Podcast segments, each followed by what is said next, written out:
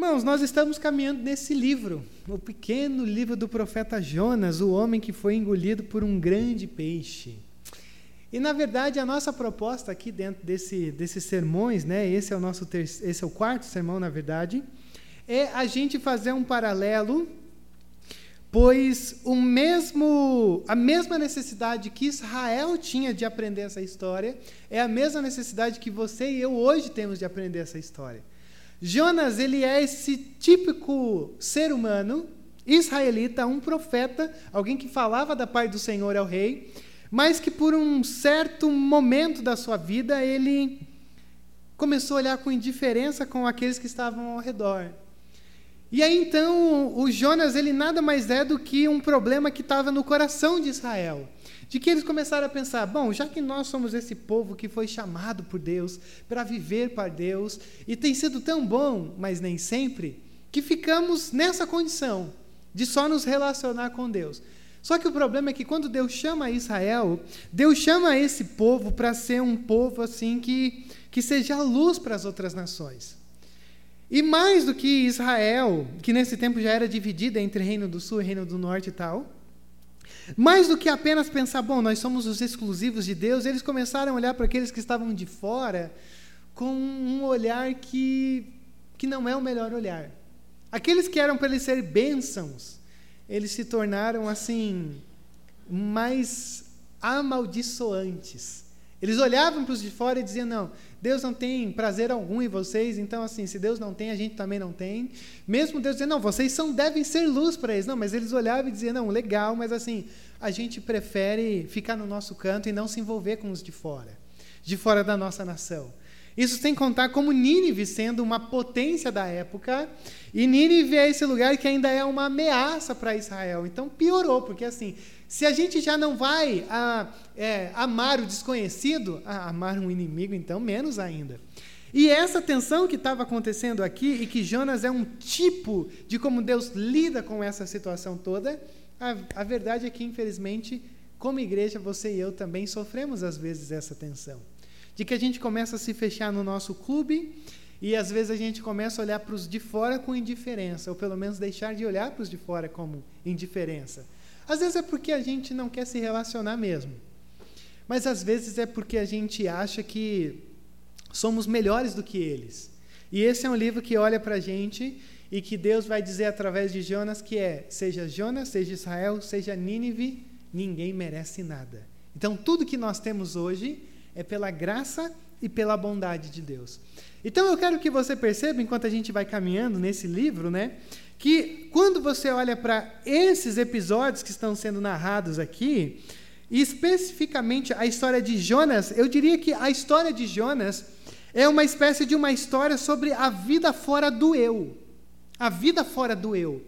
Porque Jonas é esse personagem que, assim, Deus o comissiona para pregar e ele fala: não, não, Deus, eu vou para outro lado. Eu vou estar ocupado para o Senhor.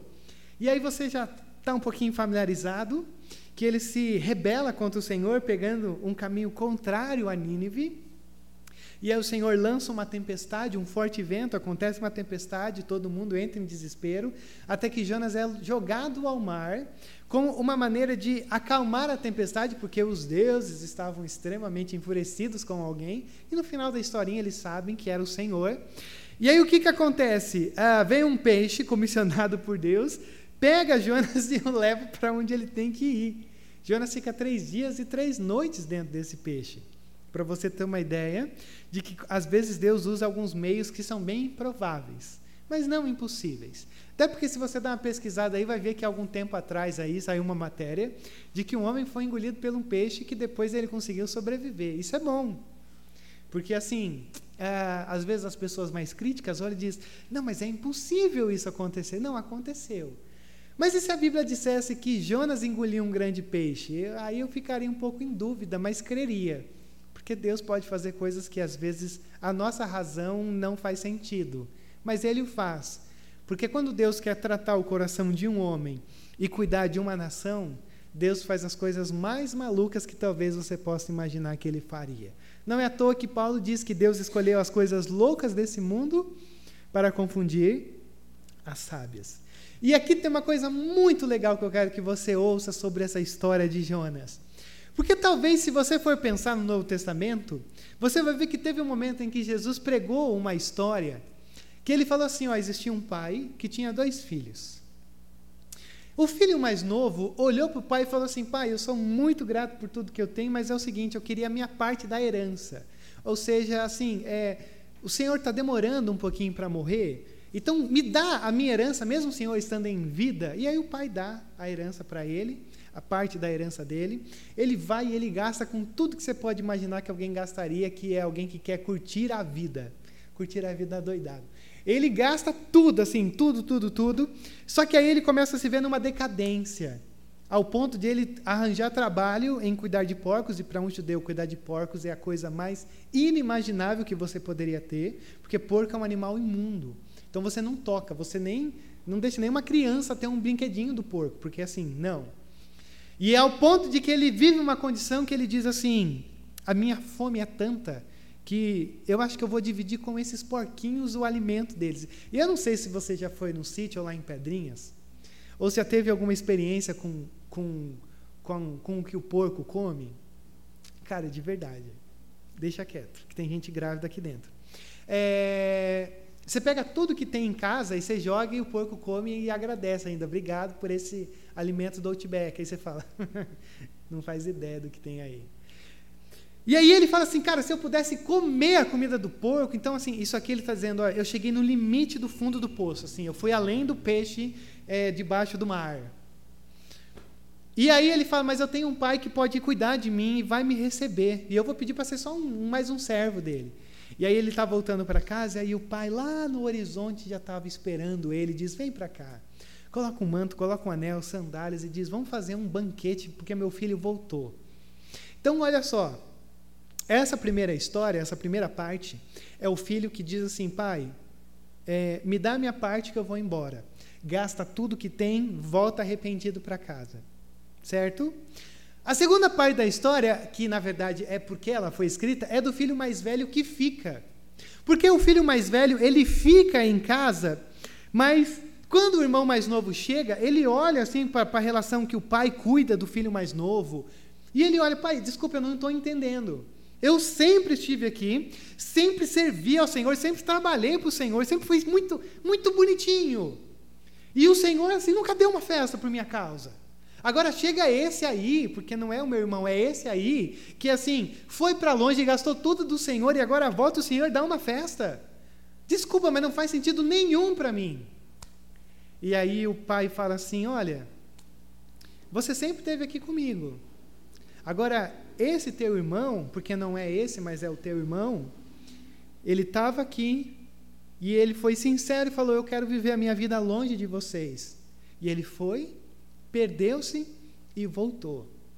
Então eu tenho que me alegrar porque ele estava perdido, mas foi encontrado. E a história termina assim. O filho mais novo, ele diz: Eu quero tudo, vou embora, eu volto. Sem, pai, estou aqui me humilhando. O filho mais velho, ele nunca sai. Mas ele não tem uma relação com o pai de filho. Ele se sente escravo do pai. E Jesus conta essa parábola falando para os religiosos.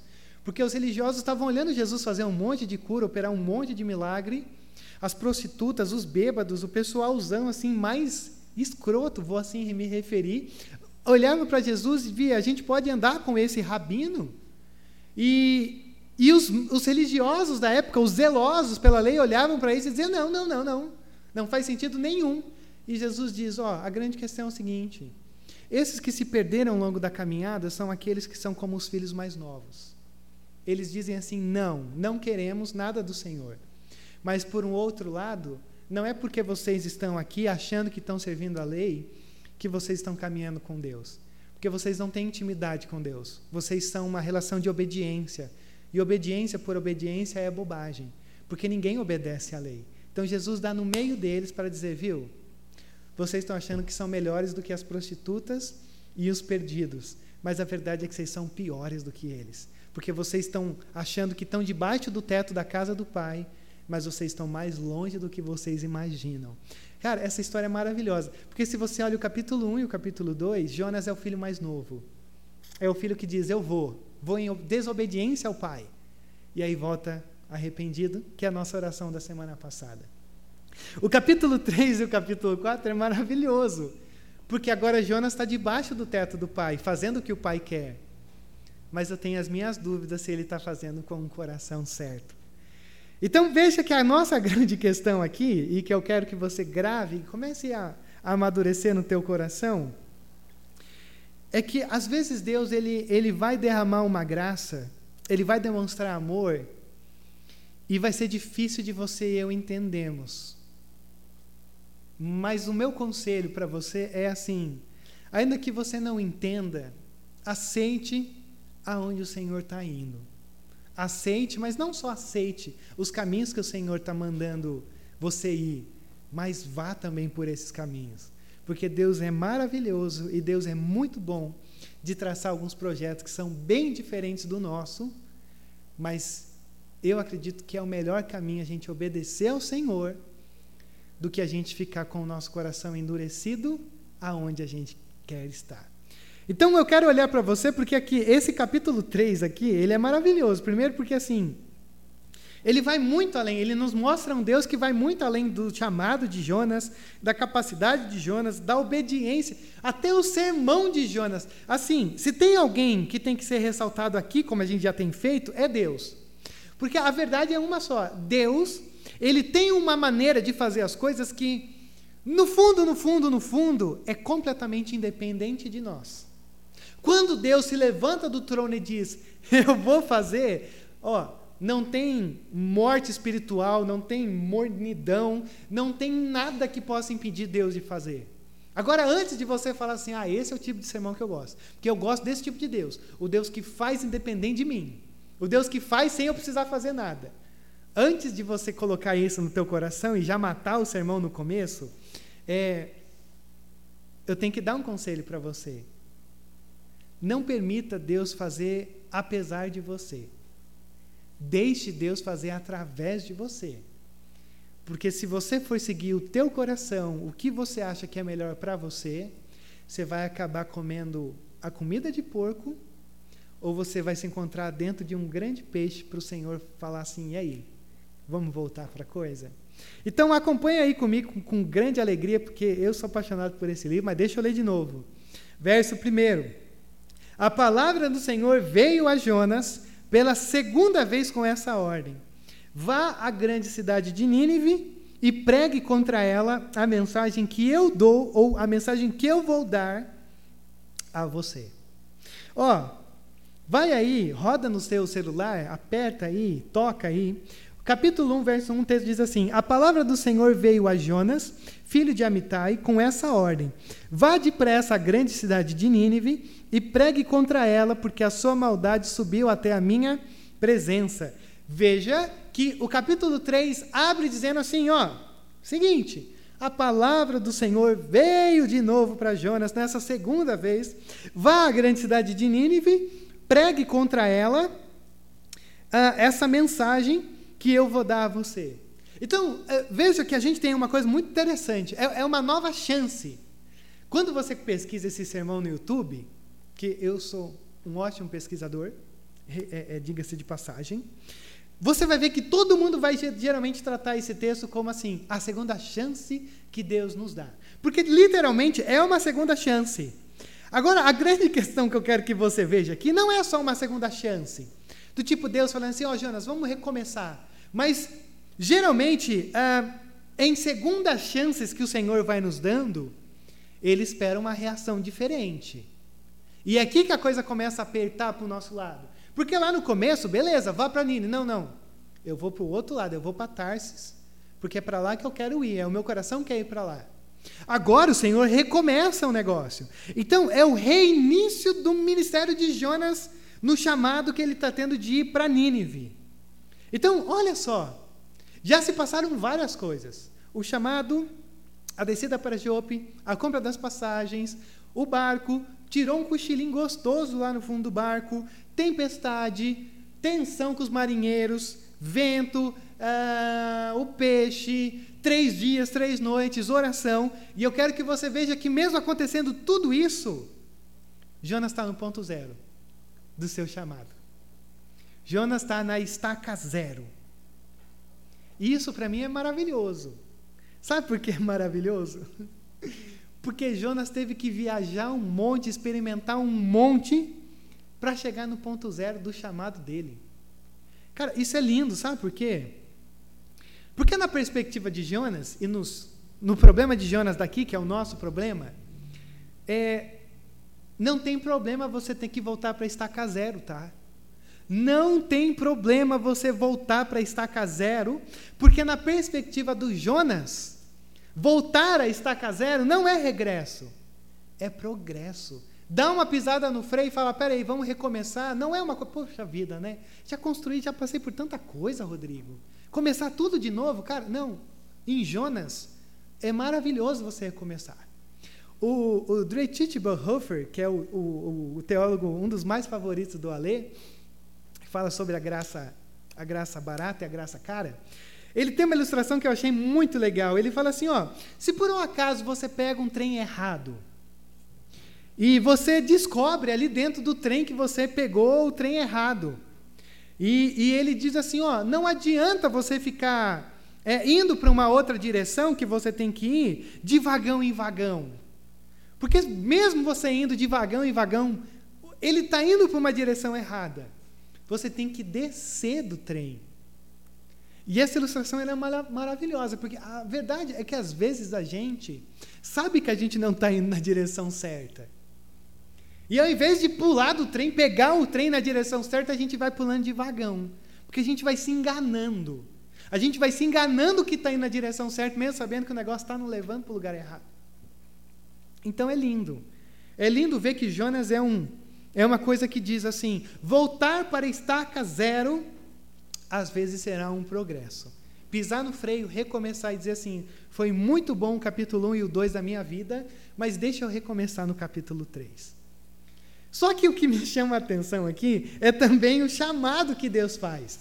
Se você olhar para o capítulo 1 e olhar para o capítulo 3, você vai ver que o chamado de Deus ele não muda nada. Você já percebeu isso? No 1 ele falou: ó, vá depressa à grande cidade de Nínive, pregue contra ela, porque a sua maldade subiu até minha presença.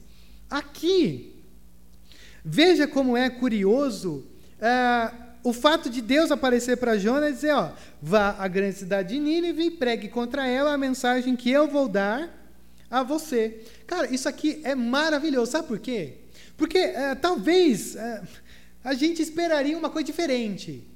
Porque Deus poderia se sentir culpado. Pô, eu acho que quando eu falei assim, vai depressa, o Jonas falou assim: não, mas eu tinha que resolver algumas coisas lá em Tarsis.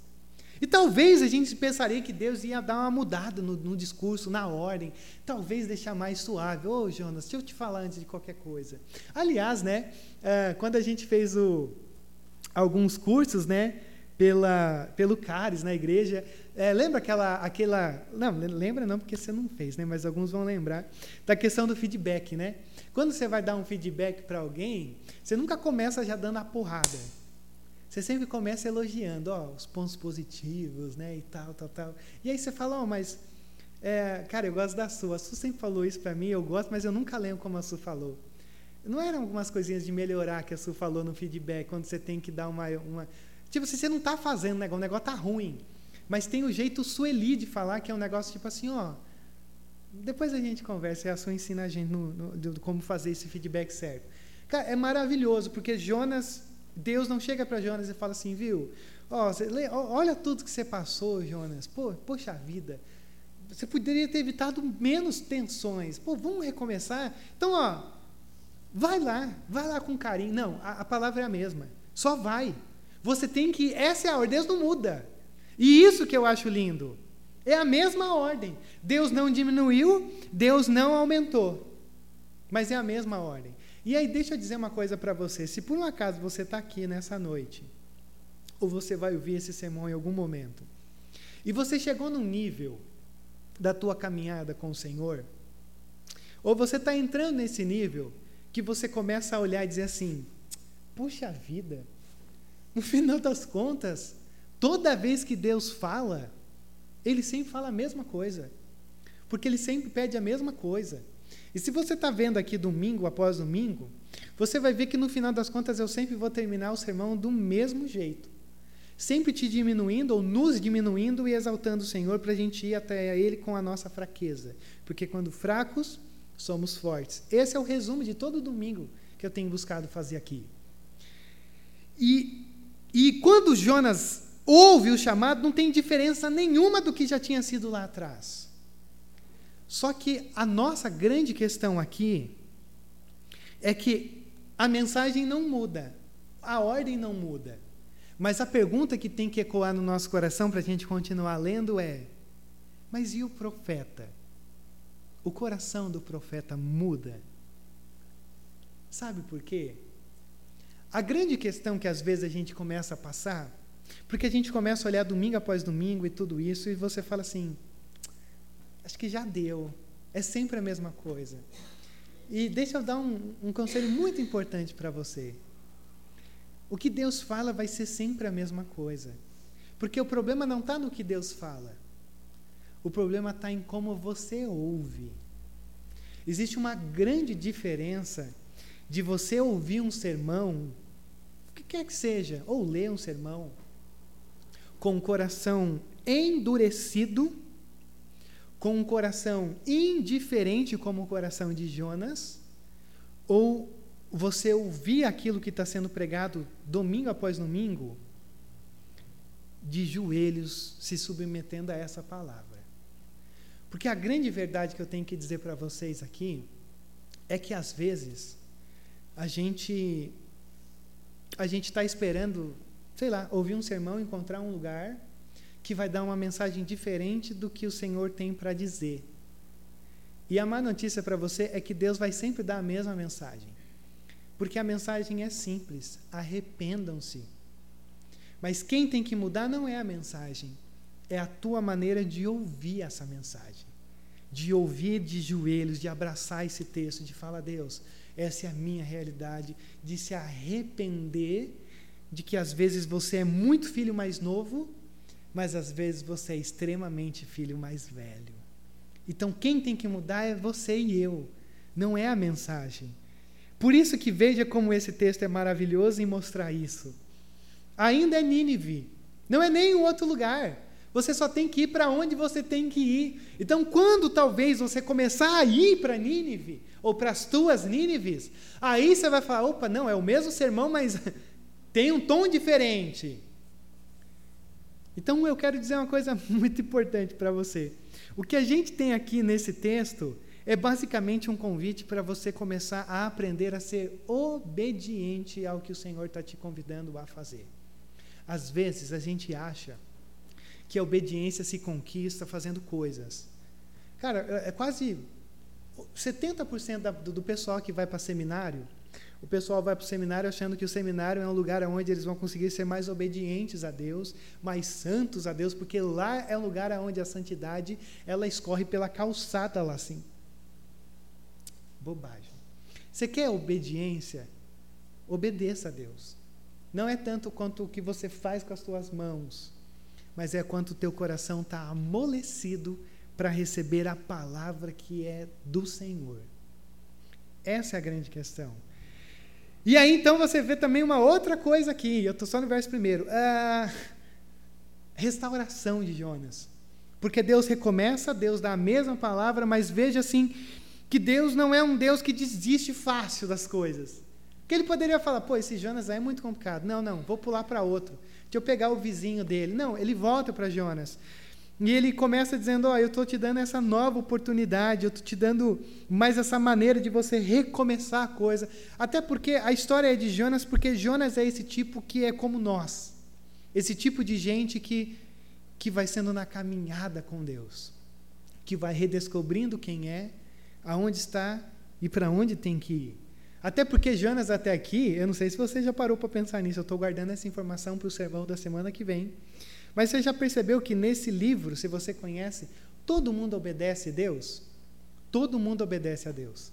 Ah, o vento obedece a Deus, a tempestade obedece a Deus, o peixe obedece a Deus, os marinheiros, todo mundo obedece a Deus. E a grande pergunta é: e Jonas? Está obedecendo a Deus? Ou será que só está cumprindo tabela? E aí aconteceu uma coisa interessante aqui. Olha aqui comigo, verso 3. É, e Jonas obedeceu a palavra do Senhor e foi para Nínive. E era uma cidade muito grande. E, e demorava-se três dias para percorrê-la. Jonas entrou na cidade e a percorreu durante um dia, proclamando: daqui a 40 dias Nínive será destruída. Veja que tem um ponto muito importante aqui também. A palavra do Senhor vem novamente a Jonas, e agora Jonas diz o que? Não. Agora eu vou obedecer. Cara, eu acho que isso daqui é muito interessante, sabe por quê? É, porque se, é, o capítulo 2 é o capítulo que vem falar sobre a oração de Jonas.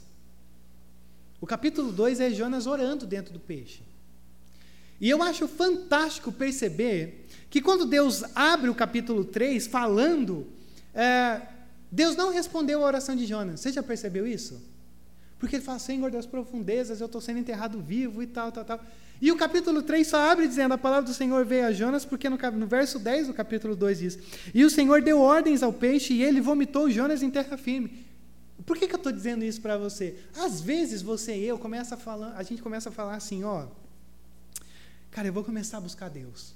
Eu vou começar a buscar Deus porque ó, eu estou me sentindo dentro do peixe. E esse peixe ele está muito fundo e assim eu preciso voltar, eu preciso, eu preciso retornar para ser o que eu fui, ou preciso retornar para ser algo que eu pensava ser, mas eu estava muito aquém de ser. E a gente espera às vezes que Deus ele vai fazer assim, ó.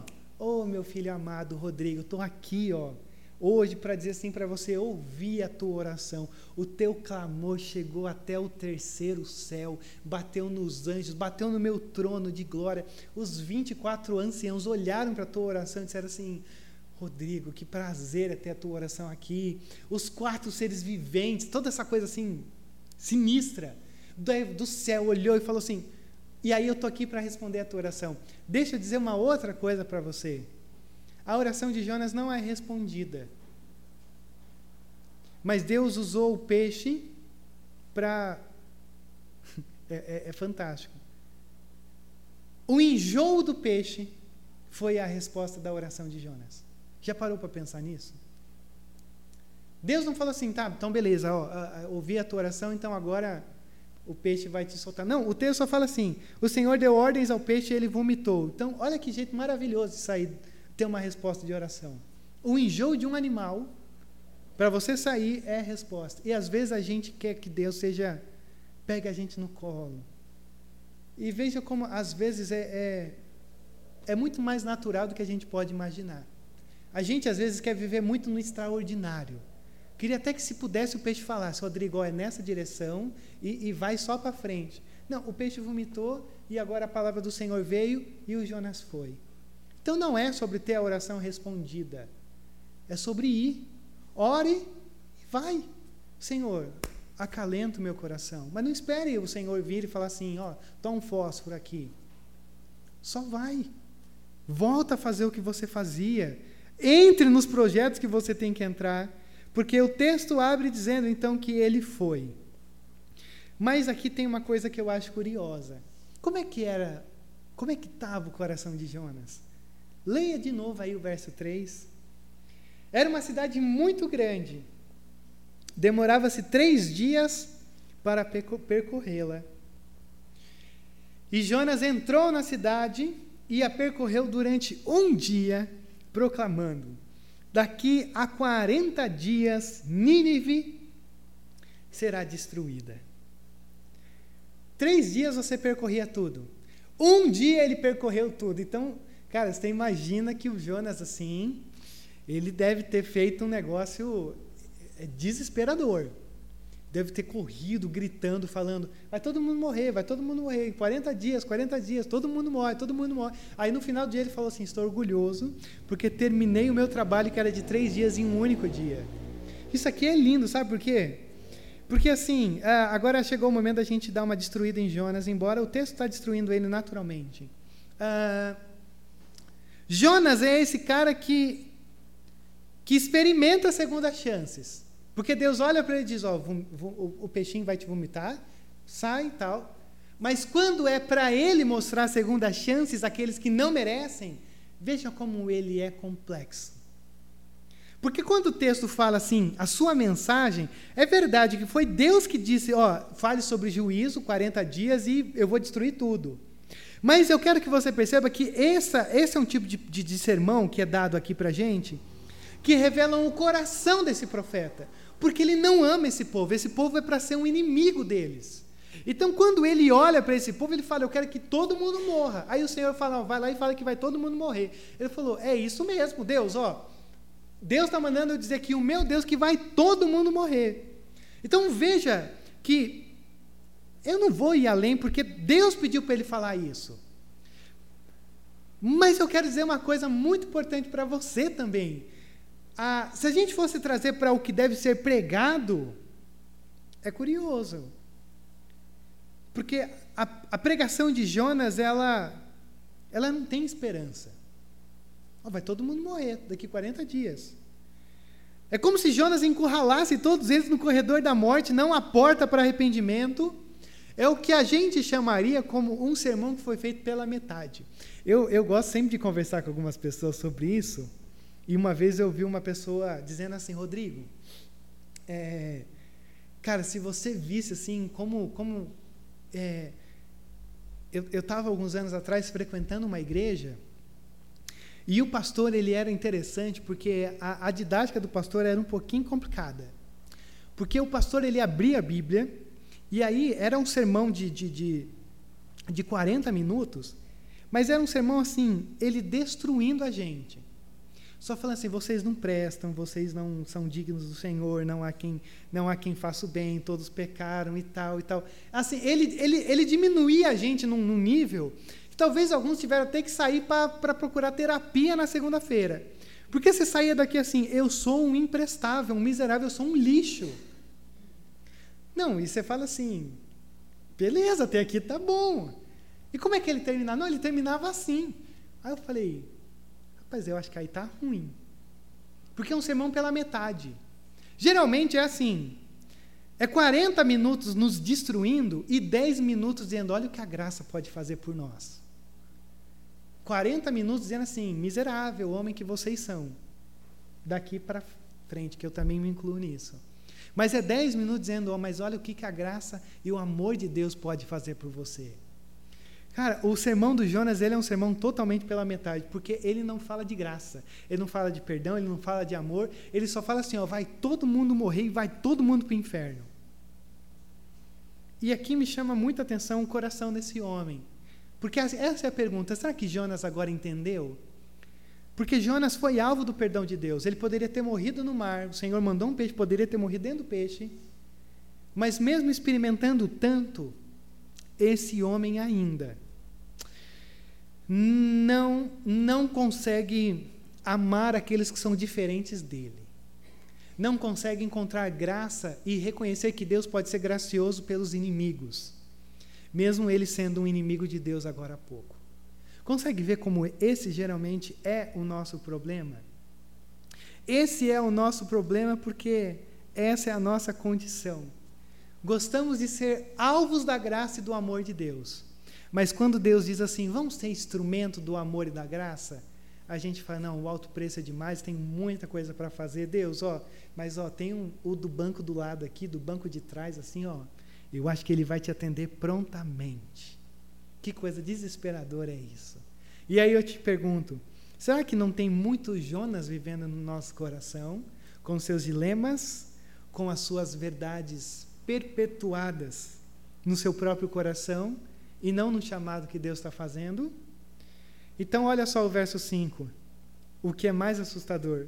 Os ninivitas creram em Deus, proclamaram jejum, e todos eles, do maior ao menor, vestiram-se de pano de saco. Veja que coisa maravilhosa que a gente tem aqui. É, quando você pensa no que Deus pode fazer, descanse nessa verdade. O que Deus pode fazer independe do profeta, o que Deus pode fazer independe até mesmo dos ouvintes, que, aliás, são extremamente cruéis. Você tem que lembrar sempre que os ninivitas, eles são um povo assim extremamente cruéis. Uh, quando você pensa nas conquistas que eles faziam de nações, de povos, assim, cara, é um negócio, é assustador. Tipo assim, é coisa que você fala assim, não, mas peraí, não tinha direitos humanos, não, porque acho que o pessoal matou todo mundo dos direitos humanos. Porque assim, não existe direito humano, existe o nosso prazer, as nossas verdades, e assim, cara, a gente vai como um enxame em cima deles e destrói. Algumas pessoas dizem que eles colocavam anzóis, assim, perfuravam a boca das pessoas e carregavam em, em em filas assim, numa representação de uma coisinha que já já eu vou te dizer. Então assim, é terrível o que esses caras faziam. Mas é maravilhoso perceber o que Deus pode fazer. Porque se o homem pode fazer coisas cruéis e impensáveis, Deus pode transformar a realidade dos cruéis e daquilo que é impensável. Isso é maravilhoso, sabe por quê? Porque quando a graça de Deus alcança uma cidade, é a única maneira dessa cidade experimentar uma alegria verdadeira. Mas o que eu quero que você perceba aqui é que quando eu digo que a mensagem e, e o que Deus pode fazer independe do profeta e independe dos ouvintes, é porque uma coisa que a gente tem que descansar é que os resultados eles sempre vêm do Senhor, apesar das nossas imperfeições. É Deus quem faz a coisa acontecer. Só que veja que a coisa sobe para o nível do rei. Verso 6. Quando as notícias chegaram ao rei de Nínive, ele se levantou do trono, tirou o manto real, vestiu-se de pano de saco e sentou-se sobre cinza. Então fez uma proclamação em Nínive: Por decreto do rei e de seus nobres, não é permitido a nenhum homem ou animal, bois ou ovelhas, provar coisa alguma, não comam nem bebam. Cubram-se de pano de saco, homens e animais e todos clamem a Deus com todas as suas forças, deixem os maus caminhos e a violência. Talvez Deus se arrependa e abandone a sua ira e não sejamos destruídos. Olha que coisa absurda que a gente tem aqui. A nação que é uma potência da época, completamente mal olha para a mensagem de Jonas pregada pela, pela metade, sem vontade nenhuma, um cara complicadíssimo, e fala assim: a gente precisa mostrar que a gente se arrependeu. Tem uma coisa legal: você tem quatro coisas aqui: humilhação, nomeação de pecados, mudança de conduta e clamor por misericórdia. Eu acho que isso daqui é uma boa questão no que diz respeito ao nosso arrependimento. Rodrigo, o que é o nosso arrependimento? É você se humilhar diante do Senhor. Dizer, Pai, Aqui estou eu com as mãos vazias, não mereço nada, mas estou aqui. Maravilhoso. Deixem os maus caminhos e a violência. Pecado tem nome. A gente às vezes faz aqui em cima aquela oração que a gente diz mais ou menos assim: Pai, perdoa os nossos pecados. Mas quando você está no banco, você tem que fazer um exercício muito sagrado de falar para o Senhor, não precisa em voz alta, senão as pessoas vão ficar estranhadas com você. Mas de estar no banco dizendo assim: eu menti, Deus, eu sou mentiroso, eu sou um idólatra, é, Senhor, ó, lembra, então, tratei mal aquela, aquele meu irmão, minha irmã, estou é, desviando umas coisas no meu trabalho, pecado tem nome. E a gente às vezes vai fingindo que, não, perdoa os nossos pecados. Aí, se Deus responder, você fala, quais? Porque eu só vou perdoar o que você confessar. O que você não confessar, preciso saber. Mas veja só, mudança de conduta, vamos, vamos tomar uma outra, uma outra maneira de viver. E clamor por misericórdia. O que eu quero dizer para você é o seguinte: o verdadeiro arrependimento ele deixa marcas. O verdadeiro arrependimento ele deixa marcas. E isso é muito importante para a gente, que às vezes vai vivendo ciclos da nossa caminhada com Deus e a gente sabe muito sobre, sobre arrependimento, mas experimenta pouco sobre ele. E aí você vai vendo que é por isso que às vezes Deus vai vai nos carregar para dentro do peixe. Ou Deus às vezes vai permitir que a gente coma a comida dos porcos. Porque talvez vai ser nesses lugares que a gente vai perceber que o projeto do nosso coração ele é enganoso. Porque dizer assim, pai, eu te agradeço, mas eu quero viver a minha vida longe do Senhor, pareceu muito bom. E eu vou seguir o meu coração. comendo comida de porco. Ah, ó, vai para Nínive. Não, não, vou seguir o projeto do meu coração. Fundo do peixe. É por isso que às vezes Deus vai permitir você passar por algumas coisas assustadoras. Porque talvez vai ser lá que você vai falar assim: o projeto do meu coração me lascou. E agora eu só tenho um caminho a ser tomado. Não é ficar aqui lamentando com autocomiseração, mas é voltar para onde eu deveria estar.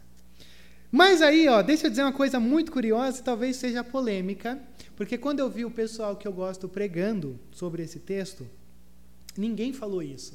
E eu falei, ah, meu Deus, será que eu vou falar uma heresia para o povo? Mas eu vou falar, porque existe um livro chamado Fator Melquisedeque, que dos poucos livros que eu leio, esse é o livro que eu fiquei mais encantado na minha vida. Porque esse livro, ele diz uma coisa importantíssima, assim. Ele diz assim: uh, Deus deixou alguns ganchos ao longo da história.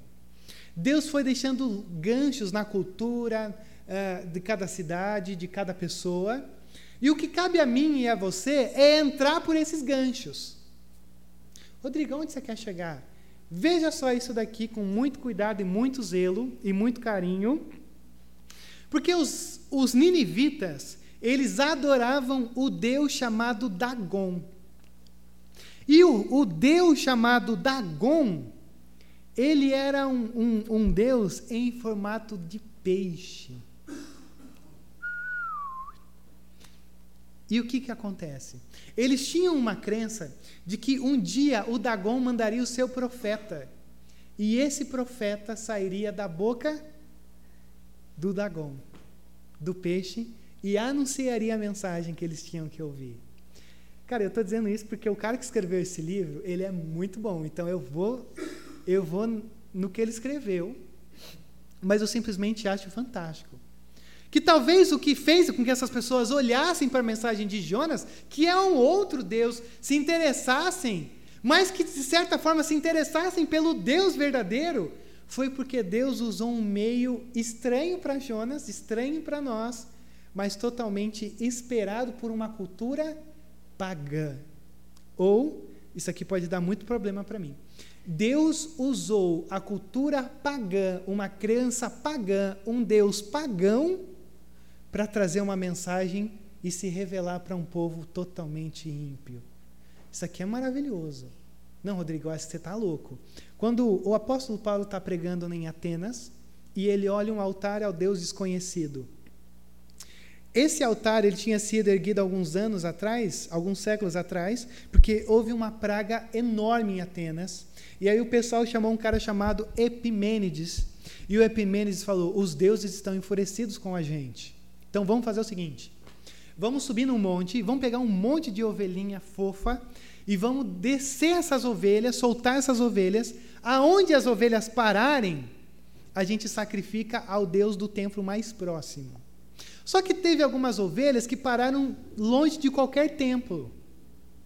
E aí o pessoal falou assim: tem algum Deus que a gente não conhece. Então vamos oferecer essa ovelha e erguer um altar ao Deus desconhecido. O apóstolo Paulo, depois de séculos, chegou e falou assim: O Deus que eu estou anunciando é o Deus desconhecido. O apóstolo Paulo pegou uma coisa da cultura pagã, da religião pagã, para dizer: Esse é o Deus que eu estou aqui anunciando para vocês. Gente, vamos falar a verdade. Que coisa maravilhosa se você está me entendendo nessa noite. Deus usando meios incomuns e que a gente até olharia e diria assim: hum, não acho certo não mas Deus usando para dizer, viu? É assim que eu me mostro. Quando eu quero fazer, não é, não tem ninguém que vai me impedir. O que cabe a mim e a você é dizer assim, Deus, usa-me. Usa-me no meio de toda essa coisa, porque é maravilhoso demais para eu estar tão distante disso. E aí, olha só como o texto termina, verso 10. Deus viu o que eles fizeram e como abandonaram seus maus caminhos, então Deus se arrependeu e não os destruiu como tinha ameaçado. E aí, se você está nesse banco aí e você está prestando bem atenção, você vai olhar e dizer assim: achei uma coisa estranha. Deus se arrependeu. Ora, geralmente só se arrepende quem não estava prevendo o que ia acontecer. Então, se você fala assim, Deus conhece todas as coisas, Deus é soberano em conduzir e controlar todas as coisas. Se ele se arrependeu, é porque ele perdeu a mão e falou assim: pô, fui surpreendido, não esperava que eles iam se arrepender. Cara, mas não é que Deus se arrependeu no sentido humano. Na verdade, essa palavra arrependeu é uma palavra que a gente poderia dizer que ela é intraduzível. Porque ela, ela tem uma linguagem que tem a ver assim. Eu vou tentar escrever o que Deus sentiu de uma maneira a, a relacionar esse com o sentimento humano para ver se vocês entendem. Porque não é que Deus se arrependeu, mas é no sentido para dizer assim, ó, quando Deus dá uma sentença, ainda hoje, sempre Deus dá uma possibilidade de reversão. Se Deus fala assim, em 40 dias vocês vão morrer. Mas existe o outro lado da moeda. Mas se vocês se arrependerem, eu sou um Deus que abraça. Até porque, se Deus até esse momento falou, vocês vão morrer em 40 dias, por que, que Deus mandou um profeta? Por que, que Deus moveu o céu e a terra para levar esse profeta para esse lugar? Veja que a gente tem uma coisa muito maravilhosa. O pecado, ele provoca a ira de Deus, mas o arrependimento desperta a compaixão de Deus. Então só sofre com bobagem que faz quem tem dificuldade de se arrepender. Só sofre a pressão da ira de Deus quem não percebeu que existe o outro lado do sermão, chamado de arrependimento.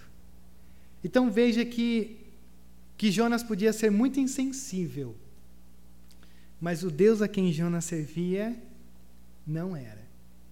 E o Deus de Jonas sempre faz muito mais do que Jonas era capaz, do que Jonas esperava e do que Jonas queria que acontecesse.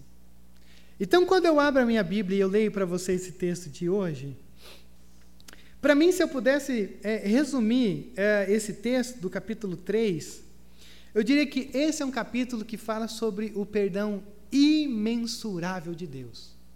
Porque Deus está começando com um profeta que é muito difícil, Deus está salvando um povo que é completamente improvável, e no final Deus fala assim: Poxa, esse pessoal aqui precisa ser abraçado mesmo, porque o que eles fizeram aqui, eles responderam como eu esperava que ele respondesse.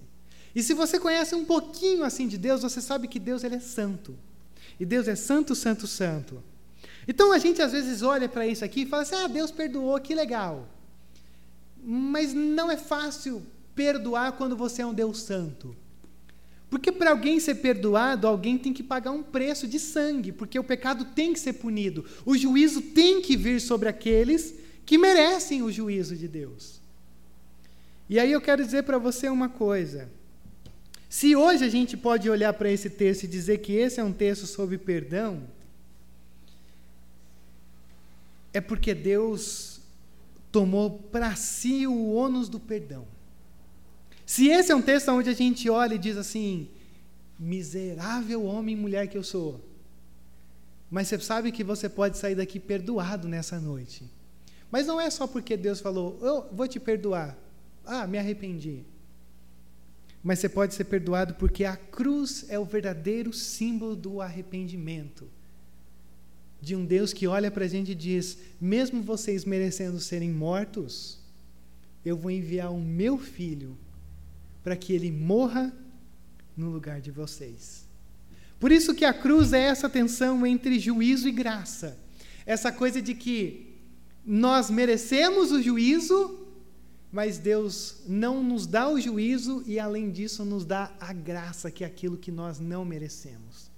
Por isso que a cruz, a gente às vezes fala, a cruz é o amor de Jesus. A cruz é a justiça de Deus sendo executada num homem inocente que era o filho de Deus. Porque ele sofre a nossa justiça para nos fazer justiça. Então, quando eu olho para um texto como esse, eu, eu, eu lembro de uma história que há um tempo atrás eu ouvi, onde um pessoal foi fazer uma prova em um lugar. E aí, quando eles abriram a prova, estava escrito assim: ó, é, descreva o que você vê na folha em anexo. E aí eles falaram: beleza, vou escrever alguma coisa que está na folha em anexo. Quando eles viraram a folha, eles viram que a folha era completamente branca, sem absolutamente nada.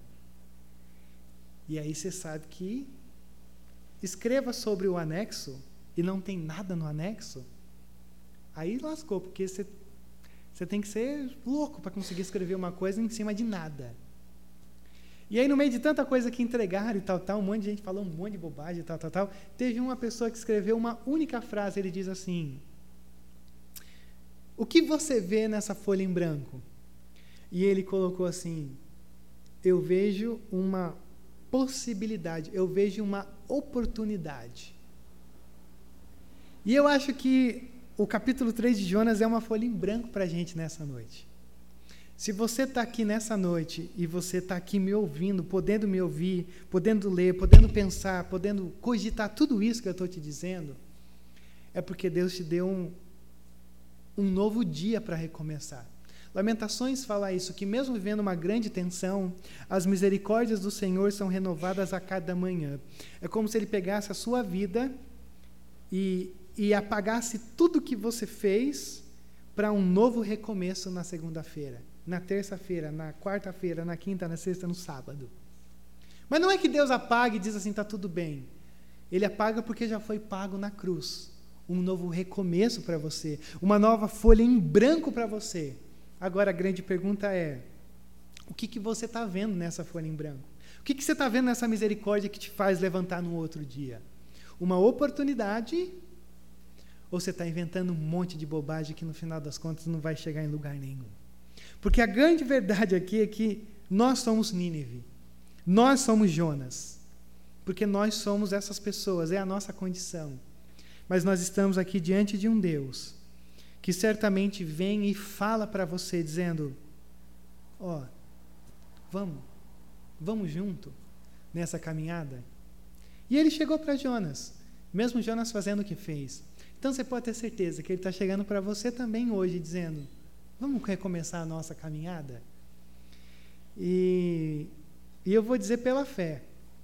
Amanhã de manhã você vai acordar e Ele também vai dizer: vamos recomeçar a caminhada? Terça-feira você vai acordar de novo, eu tenho, pela fé, certeza que Ele vai dizer: vamos recomeçar? Quarta, quinta, sexta. Porque esse é o tipo de Deus que a gente tem aqui nessa noite. Um Deus que, mesmo sendo quem nós somos, nos convida para recomeçar nessa primeira, segunda, terceira, quarta, quinta, infinitas chances que Ele tem dado para cada um de nós. Então, que você olhe para isso tudo e você experimente essa graça, experimente essa verdade. Porque antes de querer falar para Nínive, talvez chegou a hora de você começar a experimentar Deus pode fazer com as Nínives que habitam aqui dentro de nós. Então quero convidar você a curvar a sua cabeça. Nós vamos orar sobre isso, pedir ao Senhor a sua direção, a sua graça. E a gente poder terminar esse domingo ainda mais encorajado, encorajados de entender que verdade é que só o, só o arrependimento vai, vai, vai resolver a frieza dos nossos corações.